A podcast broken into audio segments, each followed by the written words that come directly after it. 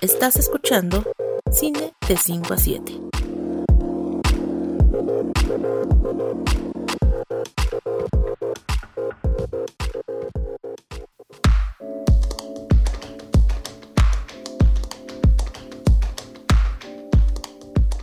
Hola a todos, bienvenidos a este episodio cero de un nuevo podcast que estamos tratando de crear. Dos personas que somos muy fanáticas del cine. Mi nombre es Saraí Rosas y en esto me acompaña Monse López Lugo.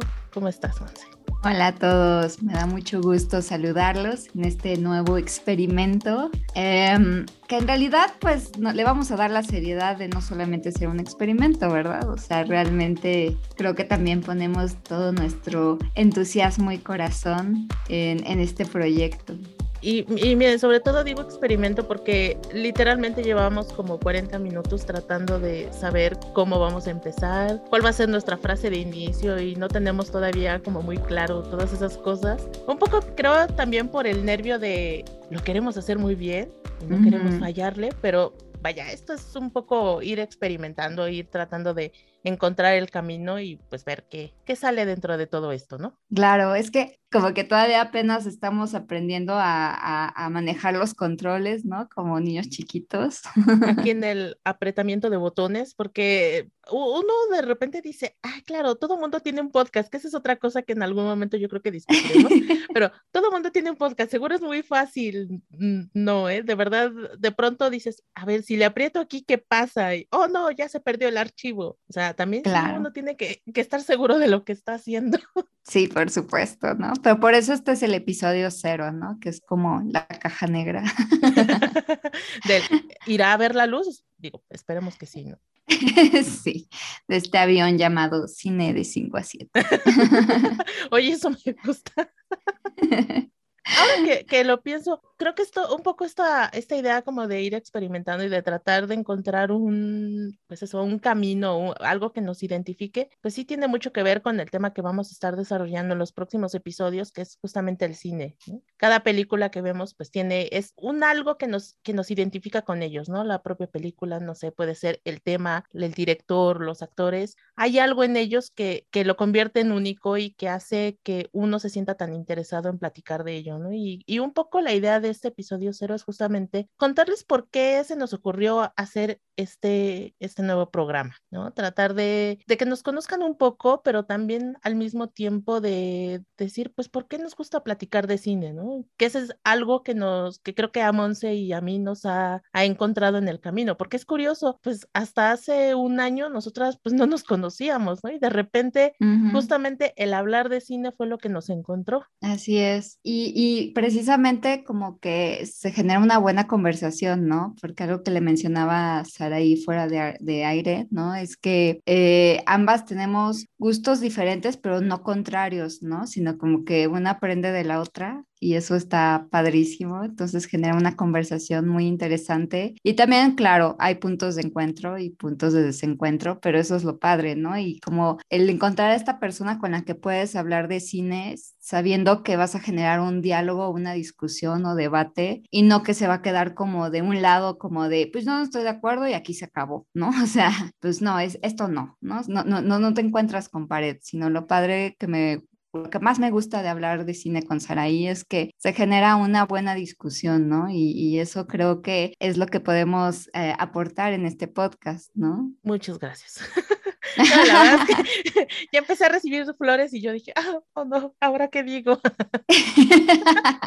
pero vaya, creo que es parte, también es una cosa curiosa que a veces sucede, que no siempre es tan fácil encontrar personas con las cuales platicar de esto, porque creo que a veces como que se pierde un poco la idea de, de que forzosamente te tienen que gustar las cosas para que puedas tener una conversación civilizada con alguien, ¿no? O sea, de pronto se queda mucho la conversación en, pero sí te gustó, ¿no? Entonces, si te gustó, entonces estamos, como estamos de acuerdo, la conversación va a fluir y vamos a ser amigos y todo va a estar muy bien. Como que a veces la discusión de cine pareciera tenerle miedo a la confrontación, ¿no? A decir, pues no, yo no estoy de acuerdo contigo, ¿cómo ves, no? Pero eso no significa que, que dejemos de ser amigos o que, de, o que ya dejemos de hablarnos, ¿no? Que, que a veces pareciera que mucha gente como que tome ese camino. Sí, totalmente, ¿no? Yo, eh, lo decía muy bien Fer Solórzano, ¿no? Este, pero ¿te gustó o no te gustó? Entonces, pues creo que eso es lo padre de este tipo de programas. Este, yo en un inicio comencé escuchando varios podcasts de cine porque precisamente no tenía con quién hablar de cine, ¿no? O sea, como que encontraba que muchos se sentían como muy em, con cierta barrera, ¿no? Para hablar conmigo de cine, no porque sintieran que, es, que no, no podían aportar algo, sino que muchas veces se quedaban como en el, es que no me gustó y entonces pues ya no la voy a platicar, ¿no? Y es como, pero yo quiero saber por qué no te gustó, por qué sí te gustó, ¿no? Por qué no manches Frida te hizo llorar, ¿no? O sea, lo que sea, ¿no? O sea, te hizo llorar del dolor de verla.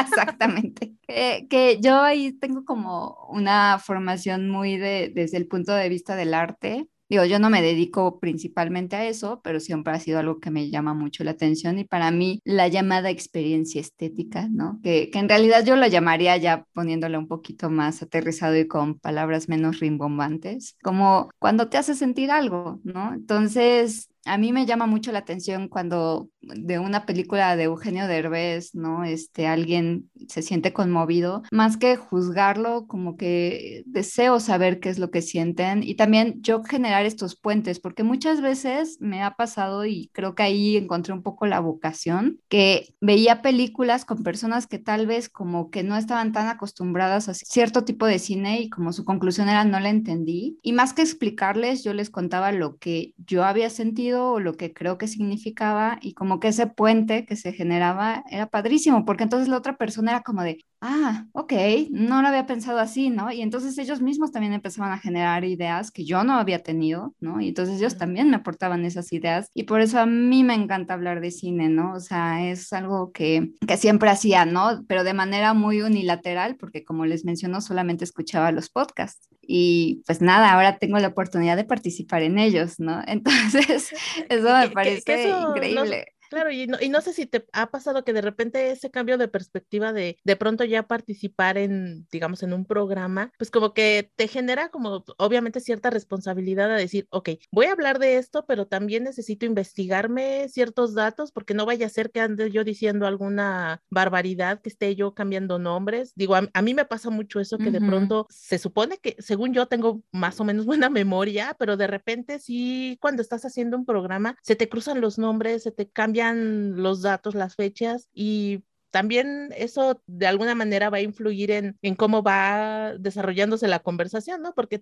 también esa, esa información que tú puedas dar o que puedas aportar, pues a lo mejor también va a generar cierto interés en, en quien te esté escuchando, ¿no? Y, y sí creo que el, al momento de tú participar en, en un programa, ya sea como invitado o en este caso, como lo estamos haciendo, desarrollando un nuevo proyecto, pues sí te genera cierta responsabilidad hacia lo que estás tratando de, de compartir, ¿no? Sí, de hecho, yo creo que por lo mismo de que yo al contrario tengo muy mala memoria, toda la vida lo he tenido.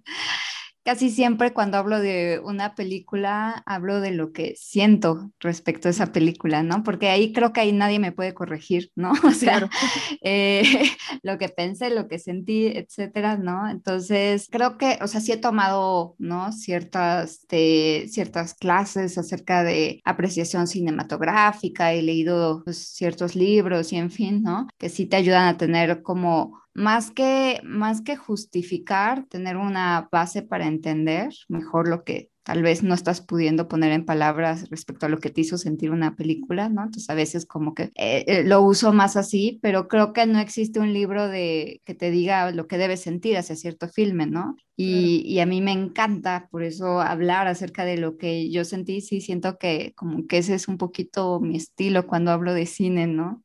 Que, fíjate, ahora que lo, ah, lo pienso eh, de la forma en la que estás diciendo, creo que a veces también como que se ha perdido mucho esto, no sé, de pronto escuchando podcast, el que pareciera que la opinión de quien está hablando es como la opinión total, ¿no? Es como, esa es la, y tú debes de regirte en lo que está diciéndole la persona que es experto, ¿no? Y, y tú bien lo decías hace un rato, ¿no? A lo mejor a una persona su película favorita pues es Eugenio Derbez, pues, a ti podrá no gustarte, ¿no? Pero esa otra persona algo le está diciendo, ¿no? Y creo que ahí sí es verdad, es esta comunicación que logra el cine, pues a todos nos habla de formas diferentes, ¿no? Y sí platicar a lo mejor de los datos y los hechos, pues es, puede ser interesante, ¿no? Por el, aportar esa información, pero también el platicar sobre la experiencia que cada persona tiene con las películas, te incluso te hace ver cosas que a lo mejor tú no te diste cuenta mientras veías la película, ¿no? ¿Hay algún tema que tú dejaste ir o que ni siquiera notaste y que dices, ah, mira, pues a lo mejor cambia tu perspectiva sobre esa película incluso? Sí, totalmente. Es que, como dices, ¿no? También son necesarios esos datos, ¿no? De cuándo se filmó, en qué contexto se filmó, ¿no? Porque si no, eh, creo que surge esta discusión que de pronto hay de empezar a ver las películas con el contexto actual, ¿no?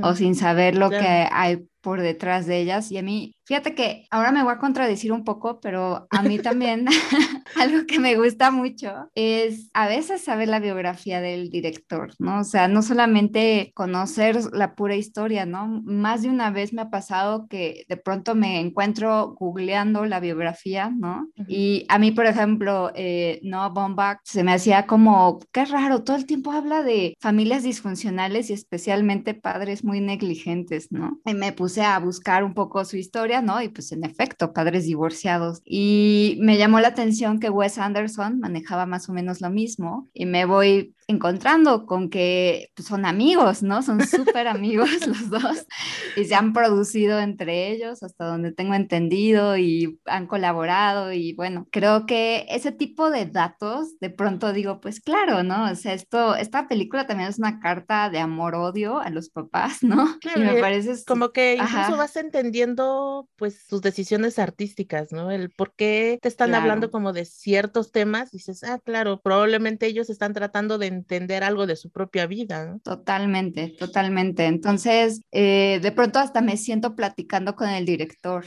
ajá, pero como desde otro idioma, ¿no? Otro tipo de, de, lenguaje, ¿no? Que pues dirán lenguaje cinematográfico, así es como se llama, pero, pero bueno, o sea, está padrísimo, ¿no? Es como, como, ah, yo soy muy mala en poesía, por ejemplo, ¿no? Y, a mí me han dicho, pero ¿cómo, Monse? Si eres psicóloga, te debería gustar porque usa mucho la metáfora y utiliza mucho como abstracciones y en fin, ¿no? A mí me cuesta mucho trabajo, ¿no? O sea, la verdad es que nunca he sido muy diestra en la poesía, cada vez creo que me he ido acostumbrando más. Pero, por ejemplo, el cine para mí, o sea, como que alguien podría decir, ¿y por qué nada más no dice no a Bombach odio a mis papás? ¿no?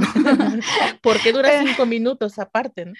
Exactamente. Entonces, pues puede crear una obra de arte a partir de ello y decirlo de otra forma, porque también no es que los odie, también los aman, ¿no? Entonces creo que eso es bellísimo de, por ejemplo, el cine de él, que a mí, a mí me gusta y a otros no. Creo que ah, no, no es de todos los estilos, no a bomba, pero está muy padre la forma en que lo hacen a través de una película, porque no solamente es un te odio mamá y papá, ¿no? Sino también tiene una parte amorosa y eso es lo que vas sintiendo en la película, ¿no? Entonces, eso me fascina el cine, que te hace sentir cosas, ¿no? Una cajita mágica que te hace sentir emociones que tal vez tú no habías sentido antes. Claro, de repente temas o a lo mejor perspectivas, ¿no? De un tema que tú ni siquiera habías considerado, ¿no? De pronto, ahorita que tú ponías ejemplos, me acordé Hirokazu Koreda, este director japonés que sus películas suele hablar de las familias y aunque digamos el tema de cada película es pues esencialmente el mismo, en realidad te está contando historias muy diferentes en cada una de ellas, ¿no? Y, y eso es una sorpresa, ¿no? Que que, pareciera que pues es otra vez el mismo tema, pero pues en realidad está presentando una perspectiva completamente diferente, que a veces pareciera que también eso es algo que ayuda mucho, ¿no? Conocer pues un poco a lo mejor de la historia del director, ¿no? De por qué están tan metidos con esos temas o por qué están tan obsesionados con tratarlos en todas sus películas. Sí, totalmente, ¿no? Y cada uno va encontrando como esa vía de hablar tal vez de cosas que dichas de otro modo tal vez no serían tan interesantes, ¿no? Pero sí, y eso también genera que tengamos cierta inclinación hacia ciertos géneros. Claro, justamente, que, que ahora que estaba pensando más bien, en principio decías como no es tan fácil a veces encontrar personas con quien platicar. Digo, yo no sé si te pasaba que al salir de pues, de alguna película, de pronto tú tenías como ganas de, pues, no sé, de platicar con alguien y digo, yo por ejemplo, antes de la pandemia, pues solía ir mucho al cine yo sola, entonces de repente cuando salía yo así de, ah, necesito, y te lo juro que en varias ocasiones estuve pensando hasta en parar a alguien de los que había estado ahí en la misma función que yo para preguntarle, Oye, ¿qué te pareció la película? Porque sentía que decía, como que tengo que platicarlo con alguien para saber si estoy eh, en la misma sintonía o ya me estoy inventando otra cosa, no sé, era como una situación muy rara. Ay, Fíjate que no, yo, yo soy un poco diferente en eso porque usualmente cuando una película me gusta, tengo que digerirla, ¿no? O sea, como que salgo medio en shock y salgo así como de, no sé si me gustó o no me gustó. A veces ya me, ya me ha pasado, ¿no? Que salgo y digo, sí, está buena. Y le empiezo a pensar y digo, no, está muy mala, ¿no? Sí. Siempre no. sí, y viceversa, ¿no? O sea, eh, Eterno Resplandor de una mente sin recuerdos, que es mi favorita. Yo me acuerdo que cuando la vi ni siquiera, o sea, no, no sabía qué sentir, ¿no? O sea, fue como, mm, ok, ¿no? No, creo que no me gustó, no era lo que yo esperaba. Y la verdad es que fue una semana en que todos los días la pensaba, en todos los días empezaba como a tratar de reconstruir y de volver a verla, ¿no? Y, o sea, de, no, no, no dejaba de pensar en ella, ¿no? Y todo el tiempo estaba, piensa y piensa en ella. Y precisamente ese era mi problema, porque cuando iba acompañada de alguien, ¿no? O sea, veía la película, pasaban como cinco días y ya decía yo, ay, es que esta parte, ¿no? Y la otra persona es como de, todavía sigues pensando en esa película, ¿no? si fue el sábado, ¿no? Me sonó un poco al meme, pero ¿sabes qué es lo que más me... ¿sabes? Sí. es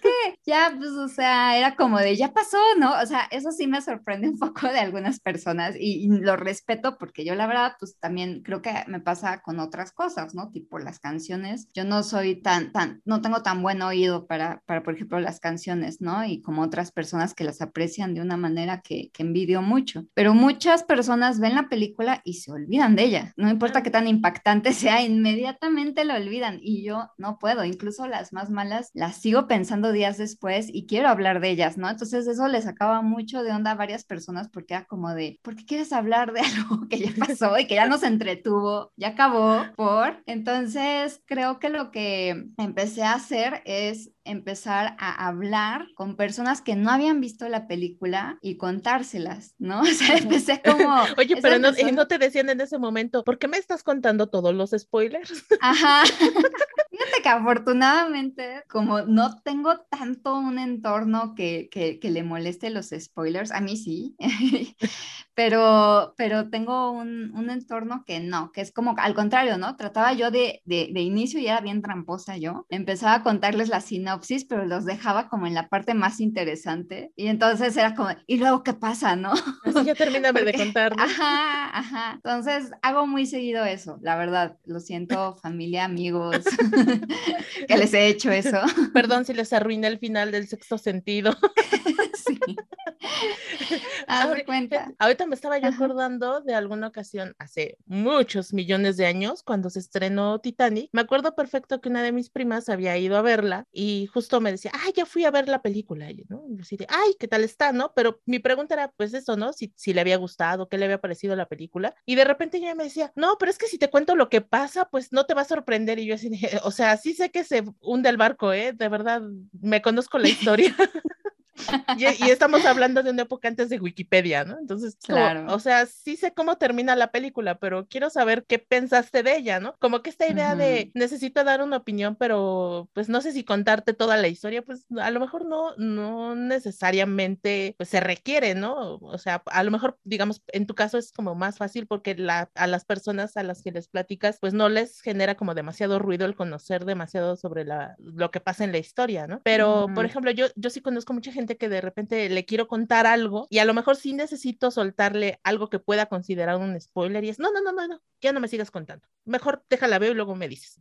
Y ahí como que se corta un poco la plática, ¿no? Entonces, con ciertas personas, ciertos amigos, de pronto sí les digo, oye, ¿ya viste tal película? No, pues que no. Ah, pues es que mira, yo tengo aquí como varias cosas que estoy pensando, pero mejor primero vela y luego la platicamos, ¿no? A mí sí me, sí me frenan de pronto, ¿no? Por, precisamente en esto de mejor vela y ya, mm, porque yo siento que la, que la conversación en mi caso no es tanto como para, mm, para averiguar si, si me gustó o no, sino más bien conocer la opinión de la otra persona y saber si entendimos lo mismo y yo tratar de ir como aterrizando esas ideas, pero encontrando lo que está diciendo la otra persona, ¿no? Lo que le haya parecido a la otra persona, que así ah, pues mira, a lo mejor sí entendí bien esto, no, yo no entendí eso de esa forma, no sé, como, como tratar de, de comparar un poco las experiencias, un poco creo que como que viene. Tú sí tienes amigos muy obedientes, Sara, que les recomiendas la película y van a verla, en mi caso no, o sea, creo que también eso me frustraba mucho, ¿no? Que decía, que esta película, ¿no? De hecho, me, me, hiciste recordar que una vez fui a visitar a mis papás, me acuerdo muchísimo, fuimos a un centro comercial y mientras esperábamos, porque mi mamá era realmente la que quería ir a comprar ropa, ¿no? Entonces, mientras estábamos en un cafecito ahí, mi, mi papá y yo, y le empecé a contar de esta película eh, sueca que se llama Fuerza Mayor, y le dije, no, papá, ¿qué crees? Vi una película donde una familia sueca, súper rica, así, familia perfecta, con niños y en fin, se van a esquiar a la montaña y de pronto llega una avalancha y esta avalancha asusta a la familia, pero el papá sale disparado corriendo, ¿no?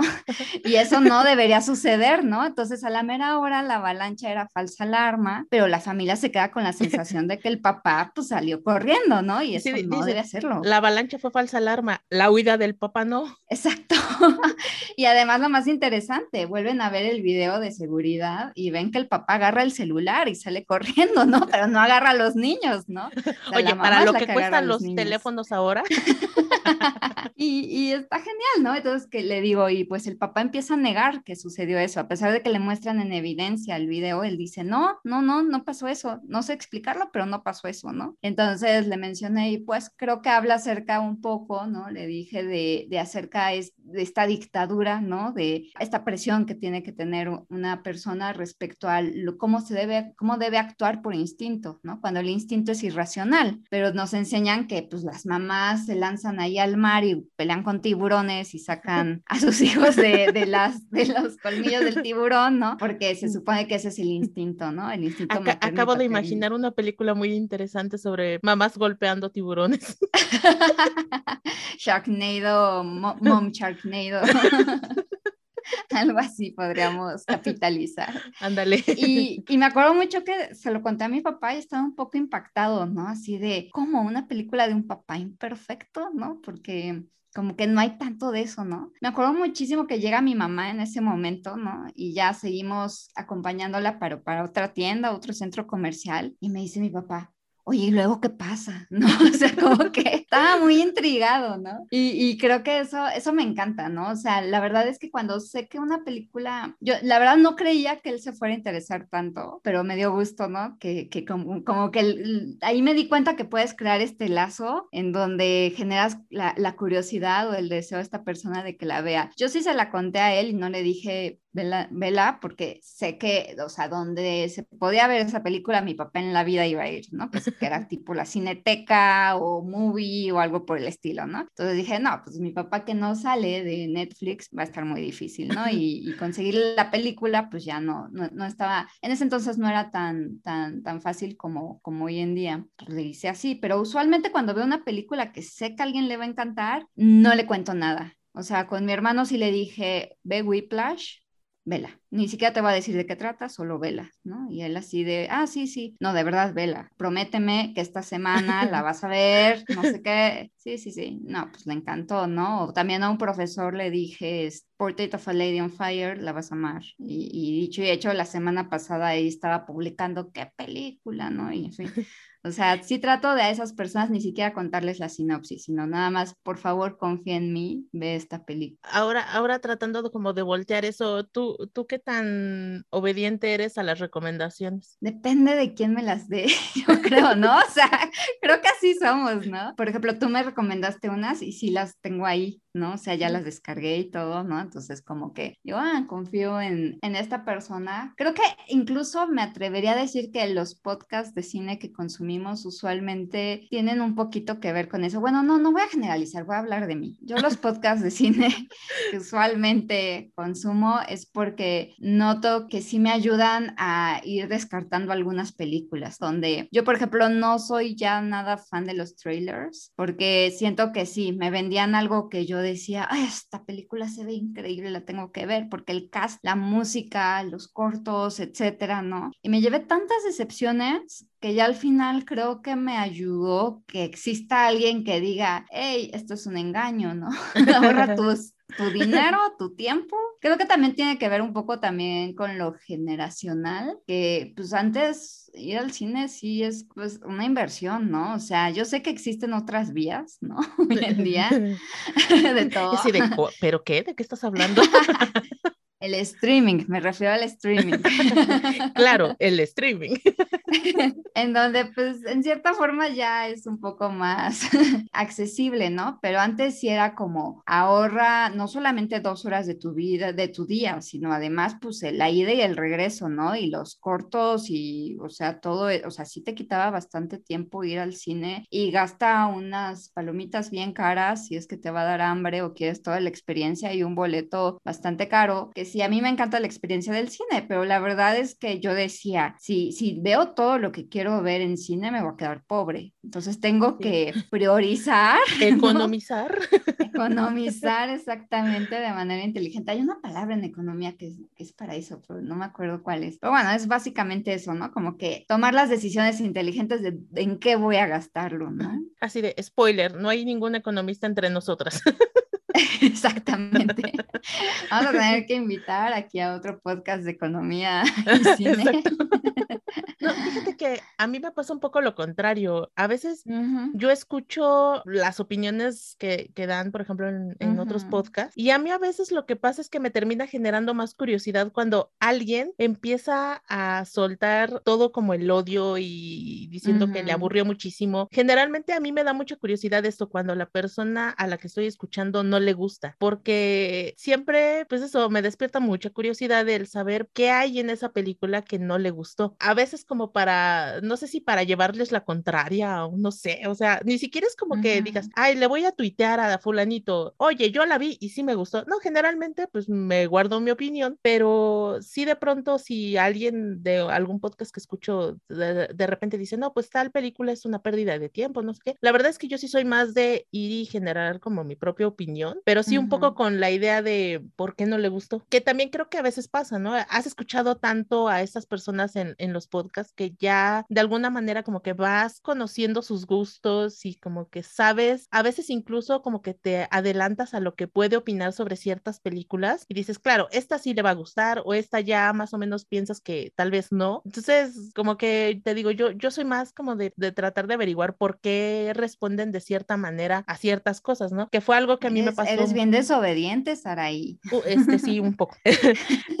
que, que vaya, a mí me pasó un poco que esta es una experiencia que incluso ya había yo contado antes. Digo, esta es una serie, no es una película, pero yo llegué así a Game of Thrones, o sea, yo empecé a verla cuando todo mundo ya la estaba odiando y yo después de años de gente que me la recomendaba y me decía, es que tienes que verla, es una maravilla, no sé qué. Y a mí ahora que lo estoy pensando, a mí normalmente me causa un efecto contrario cuando alguien me recomienda tanto y como con tanta emoción algo. Hace que normalmente yo me aleje porque digo, no, es que siento como que debo, debe de gustarme, este sí, te Lazo. Hay muchas series que me han recomendado así muchísimo, por ejemplo, esa que es una de las que está actualmente como muy en plática de todo el mundo en redes sociales. Sí, es como, digamos, como la favorita en este momento. Y la verdad es que yo no le he entrado porque siento que si de alguna forma la, la serie no me gusta, siento que le habré quedado mal a los demás cuando a los demás que les importa mi opinión, ¿no? Pero no sé, o sea, como que va generando una expectativa tan grande que de pronto es, mejor me voy a esperar a que la conversación baje un poco y ya llegue. Entonces, yo más bien soy la reina de llegar a todo tarde. Yo siempre veo todo tarde, ya 10 años después las cosas y de repente digo, no, pues sí, debí verlo en su momento, pero está bien, mejor me espero porque así soy yo quien se crea la opinión y no, como que me da un poco de miedo que esa conversación, ya sea a favor o muy en contra, termine como afectando lo que yo piense sobre algo, no sé, a mí, a mí me pasa mucho eso. Ya se dieron cuenta, Saraí es la rebelde de 5 a 7, la rebelde sin causa. No sé o con causa. no, está, está lindísimo lo que estás diciendo, porque yo, yo soy todo lo contrario, ¿no? O sea, cuando me recomiendan mucho algo, yo ahí voy, obedezco, ¿no? Y me da mucha curiosidad de, pues, qué vio la gente, ¿no? O sea, y he visto cosas muy malas, o sea, de que digo, pero ¿por qué pego esto? También tiene que ver un poco el morbo, la verdad, ¿no? Digo, pues, porque se identifican con esto, ¿no? Quiero, quiero entenderlos, ¿no? O sea, pero creo que tiene que ver con una obsesión mía de entender al otro, ¿no? Quiero, quiero entender por qué les llama o por qué les gusta. Eh, no es cine, pero a mí, por ejemplo, las Kardashian, yo nunca las entendí, lo intenté mil veces. Por dos. Y me siento, sí, me siento totalmente fuera de mi generación en ese sentido y de verdad no, no lo digo con aires de soy superior porque no me gustaron las Kardashian. De verdad que yo quería entender, ¿no? O sea, decías, ¿qué hay ahí? que tanto, o sea, gente muy respetada por mí, gente muy inteligente, muy docta, muy... Veía las Kardashian de noche, ¿sabes? O sea, entonces yo decía, es que, ¿qué están viendo ahí que yo no, yo no encuentro, yo no logro encontrar, ¿no? Y a mí me encanta como descubrir, pues, con qué se identificaron, con qué conectaron o qué fue lo que pasó ahí, ¿no? Porque también, por supuesto, yo también tengo mis guilty pleasures y veo cosas que digo, pero no, no sé por qué estoy viendo esto, ¿no? Pero, pero algo conecta en mí, ¿no? Son cosas que de pronto eh, creo que me hacen como querer eh, explorar más, pero también creo que sí tengo cierta también obsesión con el tiempo, ¿no? O sea, sí soy muy de, si me dicen, por ejemplo, de la casa de papel, a mí me la recomendaron cañón, así, todo el mundo me decía, la casa de papel, tienes que verla, y por cuestiones de tiempo la dejé pasar, y luego me dijeron, no, la segunda temporada está mala, la tercera temporada luego pasó, me dijeron, está más mala, y luego la cuarta temporada me dijeron que estaba peor. Y a mí desde que me dijeron que la segunda temporada estaba mala, como que inmediatamente se me fue la motivación. Dije, no voy a perder el tiempo en una serie que ya sé que la continuación está mala. Y luego la tercera, cuarta, sé que la quinta todo el mundo le fascinó, si no me equivoco. Y, aún así como que estoy medio, uh, no sé si la visitaría, porque como que digo, no me voy a echar tres temporadas malas o cuatro, nada más por una buena y otra buena, ¿no? O sea, como que soy muy de ahorrar mi tiempo, ¿no? Soy muy eficaz con eso, ¿no? Como que no te motiva demasiado, ¿no? La inversión de tiempo, que, que, que fíjate, ahorita de alguna manera terminamos hablando de series, cosa que en teoría no vamos a hacer en los siguientes episodios de este podcast. solo, solo hoy por ser el, episodio, cero. Exacto. fíjate, a mí, a mí me pasa mucho eso, el, me cuesta mucho trabajo entrar a las series justamente por la inversión de tiempo. De, de repente, si llegas a una, apenas está desarrollándose, es decir, son temporadas que se va, que siguen ocurriendo, pues dices, a lo mejor le entro cuando la, la serie ya va en la temporada 8 y entonces me tengo que aventar otras 7 y es, híjole, no sé si valga demasiado la pena. Para mí, como que yo decía, creo que, creo que vale más la pena invertir mi tiempo en ver más películas que en una serie que al final no me va a terminar gustando, ¿no? O, puede haber como grandes posibilidades de que termine mal, ¿no? Digo, ahí está la historia de Game of Thrones, ¿no? Que pues esa sí me la aventé toda, pero pues también porque ya no, ya no sentía yo como la presión de me tiene que gustar o no sé, o sea, como que ya sabía lo que iba. Pero por ejemplo, yo soy muy fan de, de CSI la serie de policías, y la serie termina muy mal, o sea, son 15 temporadas, de las cuales probablemente muy buenas sean 7 y el resto la verdad es que son pues bastante pues, pasables. Y si lo piensas como, pues ¿para qué le invertiste tanto tiempo? Pues porque ya había como cierto cariño, ¿no? Y por eso la seguí viendo. Pero si yo de ahora dijera, la vería de nuevo toda la serie, probablemente ya no le entraría, ¿no? Por lo mismo de, pues no, creo que no, no vale tanto la pena aventarse pues 15 temporadas y si es algo que no, por lo menos que no te va a sorprender o que no te va a gustar tanto, ¿no? Y que creo que ese es un peligro que tienen más las series que las películas. Y yo soy muy diferente, ahí sí, o sea, como que Game of Thrones a mí cuando me dijeron, es sobre que hay unos reinos con dragones, yo, bye. Dije, me perdieron. Pero era tanto el hype y tanto lo amaban y me decían, por favor, vela, te juro, te va a gustar. Vi la primera temporada, nada. O sea, no, no, no, no, no. Y dije, no, no me está gustando. Y me decían, pero ¿cómo? ¿Estás segura? Bueno, entrale a la segunda y en la segunda ya, ¿no? Y yo como que no. Justo como tenía los DVDs, porque en ese entonces tenías que comprarlos y me los prestaron, eh, alguien los puso, ¿no? Y empecé a reverla y como que ya empecé a poner más atención a los detalles y como que la entendí mejor. Y ya me empecé a clavar y después ya entendí todo esto de la Red Wedding y en fin, ¿no? Que que a mí al inicio yo pensaba, esta es una serie de shock values, ¿no? Donde pues va a haber, mm, o sea, HBO, ¿no? Mucho sexo, mucho, este, mucho mucha muerte. mucha muerte, violencia, etcétera, ¿no? Y a mí me sorprendió lo, lo bien manejado que está, porque no es nada más eso, es como va un poco más allá, ¿no? O sea, no es nada más la Red Wedding por, ay, es una masacre y es un algo que no te esperas. No es nada más lo inesperado, es el hecho de aquí lo que te está planteando este hombre es las acciones tienen consecuencias y el bien y el mal es creado, entonces no existe. Entonces, para mí fue como, wow, es que tiene toda la razón, ¿no? Porque realmente buenos, buenos no eran de todos los Stark, o sea, también eran eran tontos, ¿no? en su mayoría. La verdad, sí.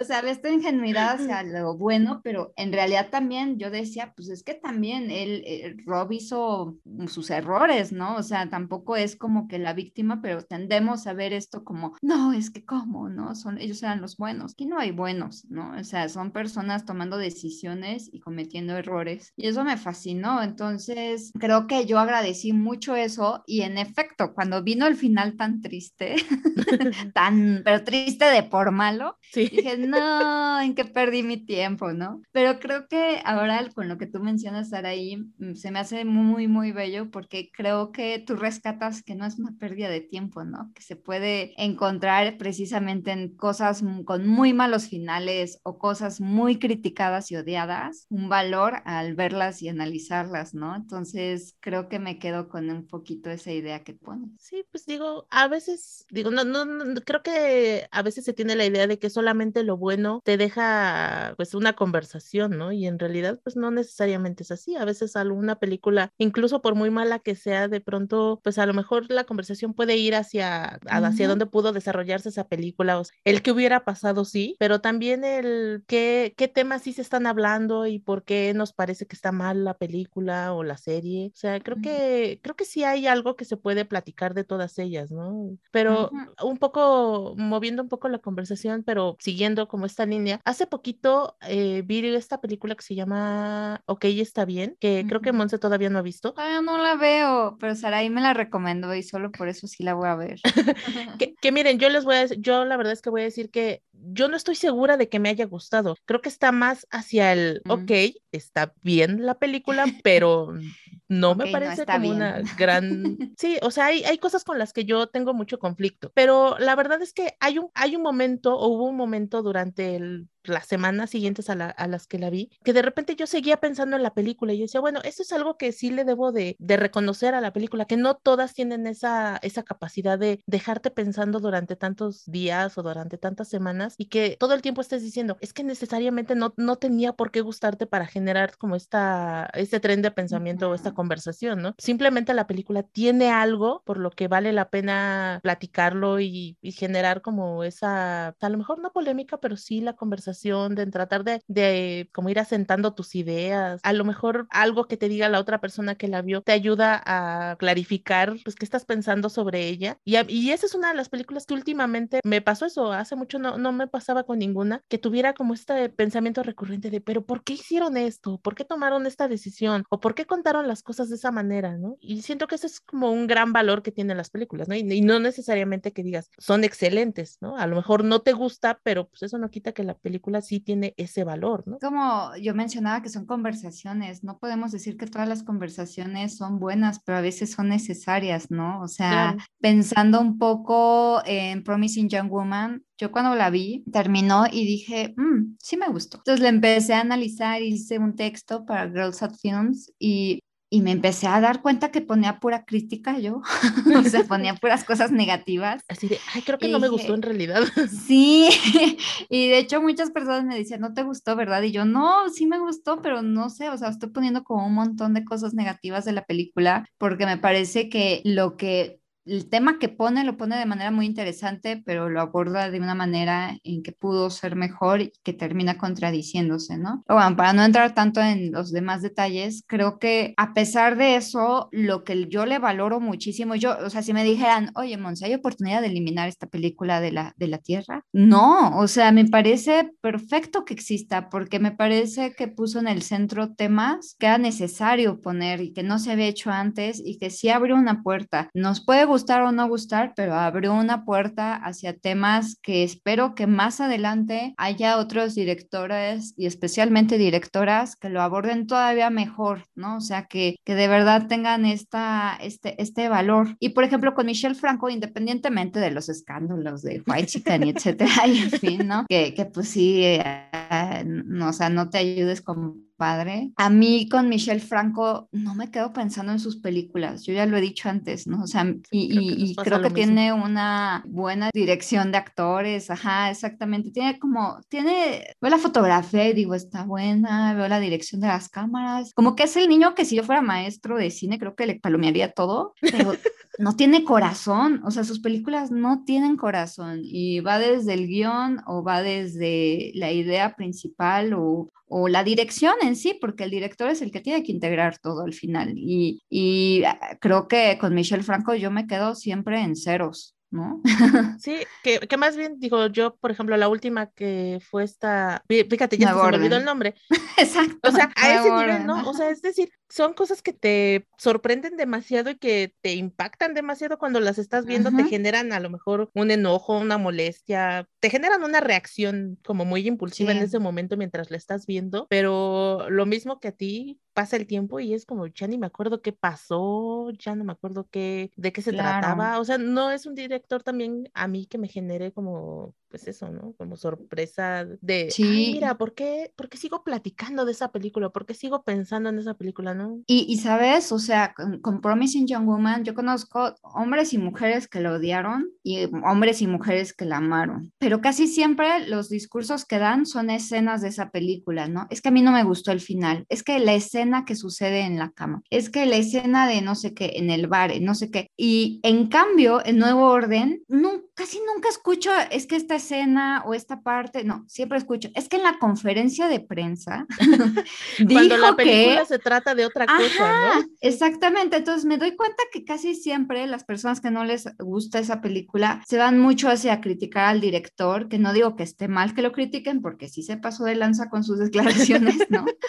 Estoy de acuerdo con que, con que haya ahí una discusión, pero a eso me refiero, o sea, ¿dónde está el valor del filme que la gente no esté diciendo, es que en esta escena no pasó esto, o sí pasó esto, o estuvo muy escandaloso que sucede? Casi no lo he escuchado, sí he escuchado una que otra persona, ¿no? Y le, leído críticas, pero ya las críticas, críticas en efecto, ¿no? De críticos profesionales, pero a la gente, al público en general, no la oigo hablar de la película, la oigo hablar de Michelle Franco. Y ahí es donde me doy cuenta que es una película deficiente, ¿no? Claro, cuando ya la conversación se trata de otra cosa que no es la propia película, pues te está hablando mucho de la película, ¿no? Y, Exactamente. del propio trabajo del director, ¿no? Y hasta para defenderla, o sea, pues habla de ella, ¿no? O sea, al final ese es el producto, ¿no? Analizar. Claro, que, que fíjate que también este tipo de cosas, digo, no sé si a, ti te suceda o no, qué tanto te pueden alejar de entrarle a una película, ¿no? Lo que se platica de ella, pero digamos como el escándalo fuera de, o sea, sí hay momentos en los que también dices, ay, esto a lo mejor ni es necesario, ¿no? De nuevo, es tratar de bajar la conversación y ya cuando la gente esté peleándose por otra cosa, ok, ya le voy a poner atención y a ver de qué se trataba esto, ¿no? Porque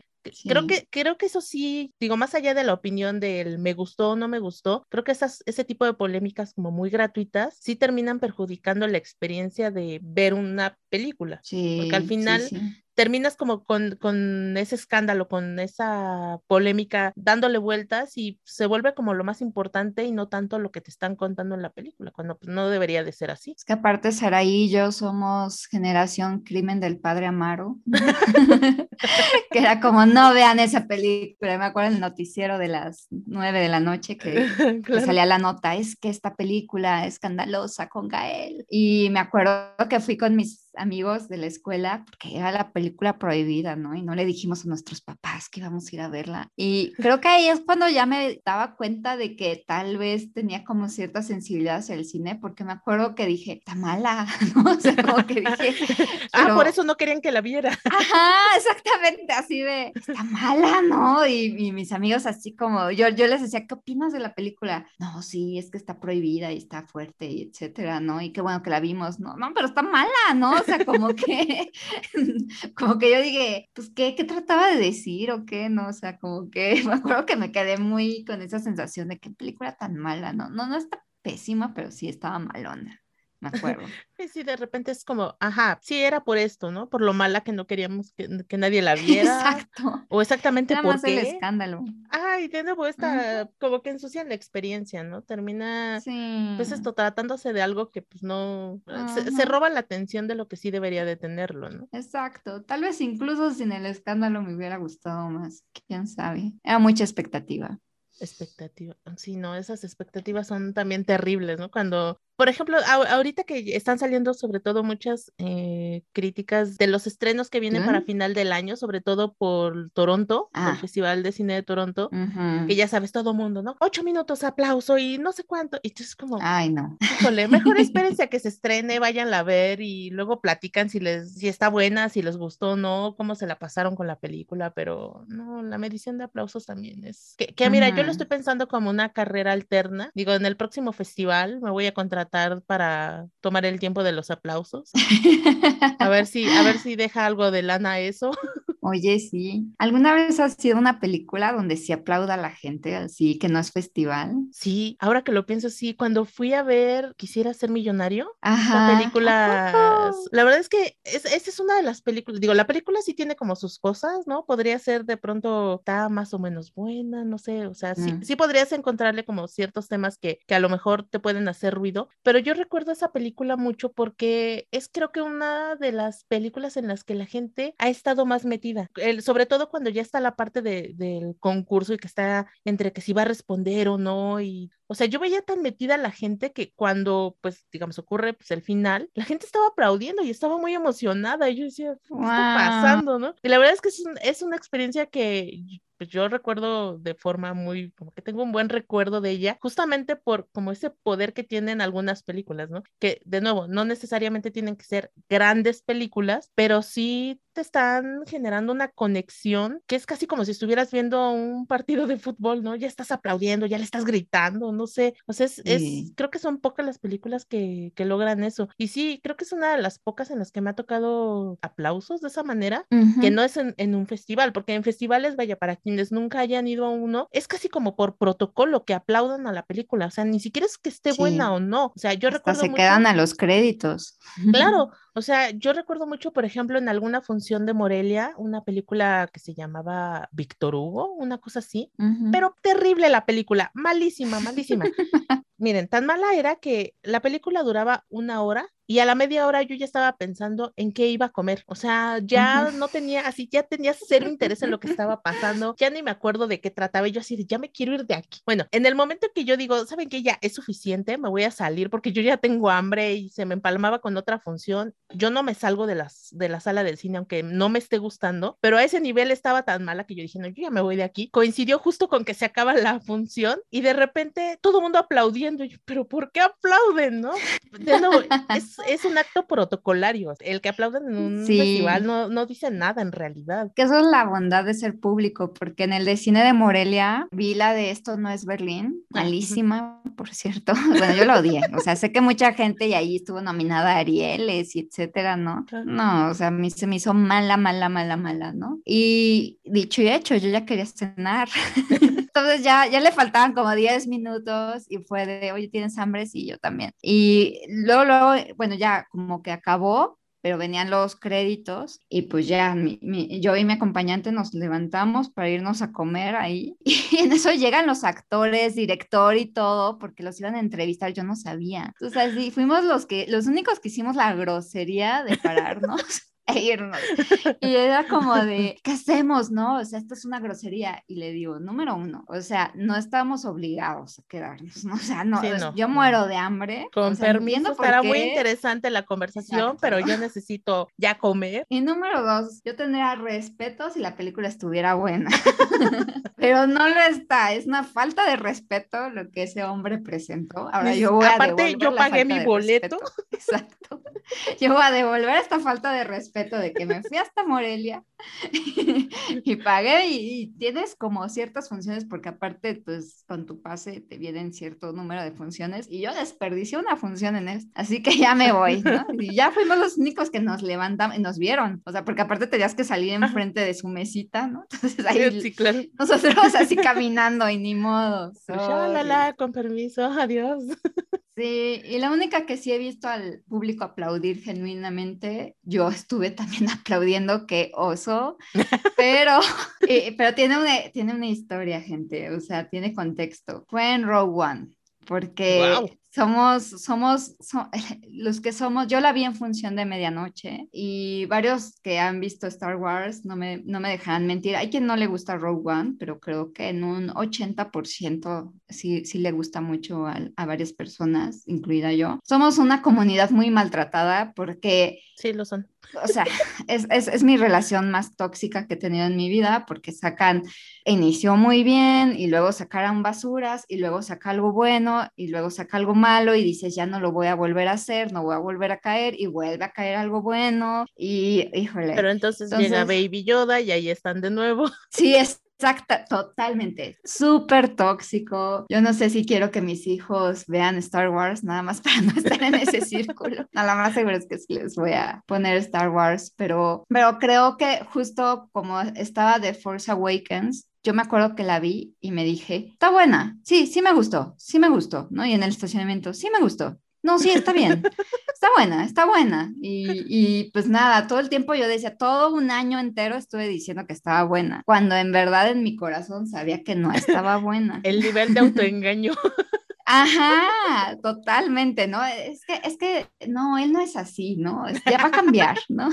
Es que está de malas, no lo conocen cuando, cuando está solas, exactamente. Entonces vi por fin Rogue One y sí dije, híjole, la vara estaba muy baja y la verdad fue muy placentero ver que le dieran la dignidad que merecía a personajes como Darth Vader y que le dieran como, que vaya, que no fuera tan gratuito el homenaje, ¿no? Entonces, creo que todos nos hemos, nadie, nadie, aparte la expectativa era bajísima de Rogue One, o sea, bajísima. Yo no, de hecho, fue, fui convencida a ir a la de medianoche. Yo, yo ya había renunciado, no miento, a ir a las de medianoche, a los estrenos, y me convencieron y no me arrepiento y sí, todos estábamos muy conmovidos. O sea, todos, me acuerdo, en la fila de estacionamiento estaban todos así de a punto de llorar estábamos, o sea, pero, pero, repito, o sea, hay un contexto, ¿sabes? Yo creo que se lo pones a cualquier otra persona y no, o sea, no, tal vez no conectaría de esa forma y ni aplaudirían, ¿no? Que eso me hizo pensar mucho en lo que ocurrió con estas últimas películas de Avengers, Infinity War y Endgame. Digo, yo eh, no, no las pude ver en, en las funciones de estreno, yo debo decir que sí soy muy fan de las películas de superhéroes, perdóname Scorsese, pero, o sea, eh, sobre todo con Endgame me pasó mucho que mientras la veía yo decía, sí, está increíble, no sé qué, y de repente pasaban ciertas cosas y yo, ah, esto no me está convenciendo, ¿no? Termina la película y le digo a mis hermanos, pues creo que no me gustó tanto como todo mundo está así, salían todos bien emocionados y yo, pues creo que a mí no me gustó tanto. Y hasta me veían feo, yo decía, casi dejaban de hablarme, yo, perdónenme, o sea, o sea, me emocioné mucho con la película, pero objetivamente no me gustó tanto, no me parece tan buena, ¿no? Y de nuevo, y es una película con la que todo el mundo estaba súper metido y yo así de, mm, ¿por qué no me siento tan emocionada como los demás? ¿Qué mal en mí? ¿Por qué estoy así? Sí, Sí, también me tocó ver gritos y todo. No, había, no hubo aplausos al final, pero sí hubo gritos. O sea, cuando era el famoso, ay, ¿cómo, cuál es la frase tan famosa que dice Captain America? Ah, el Avengers Assemble. Ajá, es totalmente, o sea, gritos, Saray, gritos, así de, ah", o sea, no me tocaba ver eso desde que acompañé a una amiga a ver Twilight,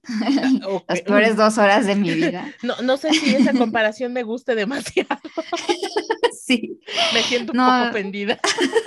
Para otro tipo de gritos, ¿sabes? Porque literal en el otro era porque el güey se quitaba la playera, ¿no? El que era lobo. Entonces era de, ah, aquí fue más como esa, esa, escena, ¿no? Pero sí, nunca había visto a gente gritar y hasta pararse del asiento. O sea, sí, no me arrepiento de haberlo experimentado, ¿no? Pero sí dije, Calme, cálmate, por favor, ¿no? O sea, sí, sí me pareció exagerado, pero de nuevo, no tengo, ¿cómo puedo decir que me parece exagerado si acabo de contarles lo que me pasó con Rogue One, ¿no? O sea, por eso repito, depende cada mente, ¿no? Y cada contexto. Claro, que, que de nuevo volvemos a lo mismo, esa forma de comunicarse con las películas, pues es muy individual. Totalmente. Digo, lo que emociona a uno no necesariamente te va a emocionar a ti y viceversa. A lo mejor termina gustándote algo que tú dices, pero ¿por qué me está gustando esto? Si esto no, no va conmigo, no va con mi personalidad, no sé. Que incluso creo que el cine tiene de pronto ese poder, ¿no? Del el sorprenderte, el vaya, nunca esperé que esto me gustara. Sí, sí, totalmente. Y, y de hecho, bueno, eso es un poco lo que también pasa cuando hay ciertas películas que dices, es que quiero que oír la opinión de esta persona en específico, ¿no? Porque sé que es su género, su gusto, o al contrario, no es para nada su gusto, ¿no? Entonces empiezas a buscar, quiero hablar con esta persona. Y creo que es justo lo que vamos a hacer un poquito en cine de 5 a 7, ¿no? Que es empezar a invitar de vez en cuando a personas para también conocer un poquito su opinión. Y ese es también uno de los propósitos que tenemos con este programa. Claro y sobre todo, pues eso, compartir, pues a lo mejor nuestra experiencia y pues de nuevo, no, no, no verdades absolutas, sino más bien esto, la, la perspectiva de cada una de nosotras, la experiencia que hemos tenido con las películas de las que vamos a estar hablando, esto, aterrizar una conversación y ir contando las experiencias, el que nos parece, y pues ojalá que nos puedan ir acompañando. De nuevo, este fue un episodio cero, pues para que nos conozcan un poco si nunca han escuchado ningún proyecto proyecto en el que participamos nosotras y que le entren a la conversación. Así es, y algo que me emociona es que le vamos a dedicar todo el programa a una sola película para analizarla a profundidad, ¿no? Eh, y puede que ustedes al inicio sientan, ¿no? De, ay, qué cansado, solo una película, hablar de ella, pero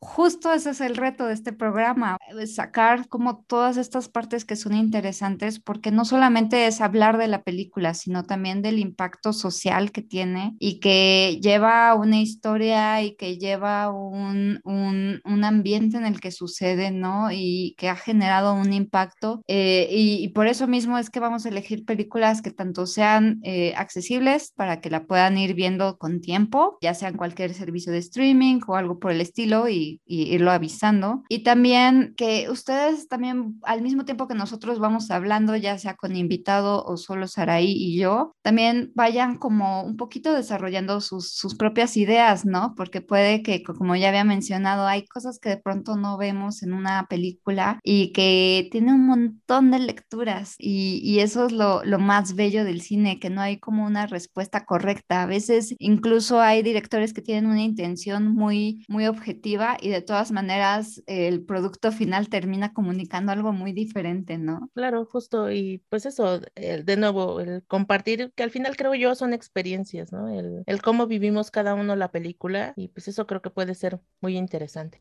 dejamos hasta aquí esta conversación. ¿Les avisamos la película de una vez? Yo digo que sí, de una vez, para que... De una vez, para que vayan viéndola. y se vayan asustando. Vamos a empezar fuertes, ahí yo, o sea, sin piedad. Qué miedo. Primera película que vamos a hablar a profundidad es nada más y nada menos que Manhattan de Woody Allen. y nos va a estar acompañando Alejandro Alemán, conocido como arroba el Salón Rojo. Y tienen tiempo para verla, para ir como... ¿En qué servicio está?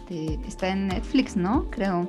Creo que no, creo que está en HBO, si no mal recuerdo. En HBO, ¿eh? ok, ok, ok. Bueno, lo encuentran en, en, servicio de streaming. Eso sí, tratamos de fijarnos que estuviera accesible al público, ¿no? Y pues va a estar bueno porque vamos a empezar a hablar acerca de si separar al autor de, de la obra, si se puede, no se puede, también un poquito acerca de la cultura de cancelación. Vamos a, como yo les decía, o sea, realmente va, parece que va a dar flojera hablar de una sola película. Yo creo que al contrario va a generar muchísimo diálogo este tipo de películas y va a ser muy enriquecedor. Exacto. Y pues bueno, ahora sí, Monse, ¿dónde te encontramos en redes sociales? Me encuentran en Twitter como arroba cine en el diván eh, y por ahora es mi única red social.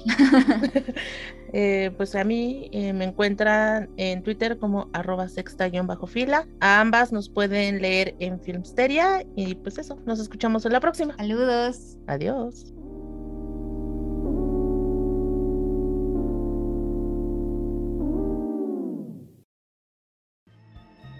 Gracias por escuchar Cine de 5 a 7. Si te gusta este contenido, suscríbete y síguenos en Twitter en arroba cine de 5 a 7 para estar al tanto de nuestros nuevos episodios.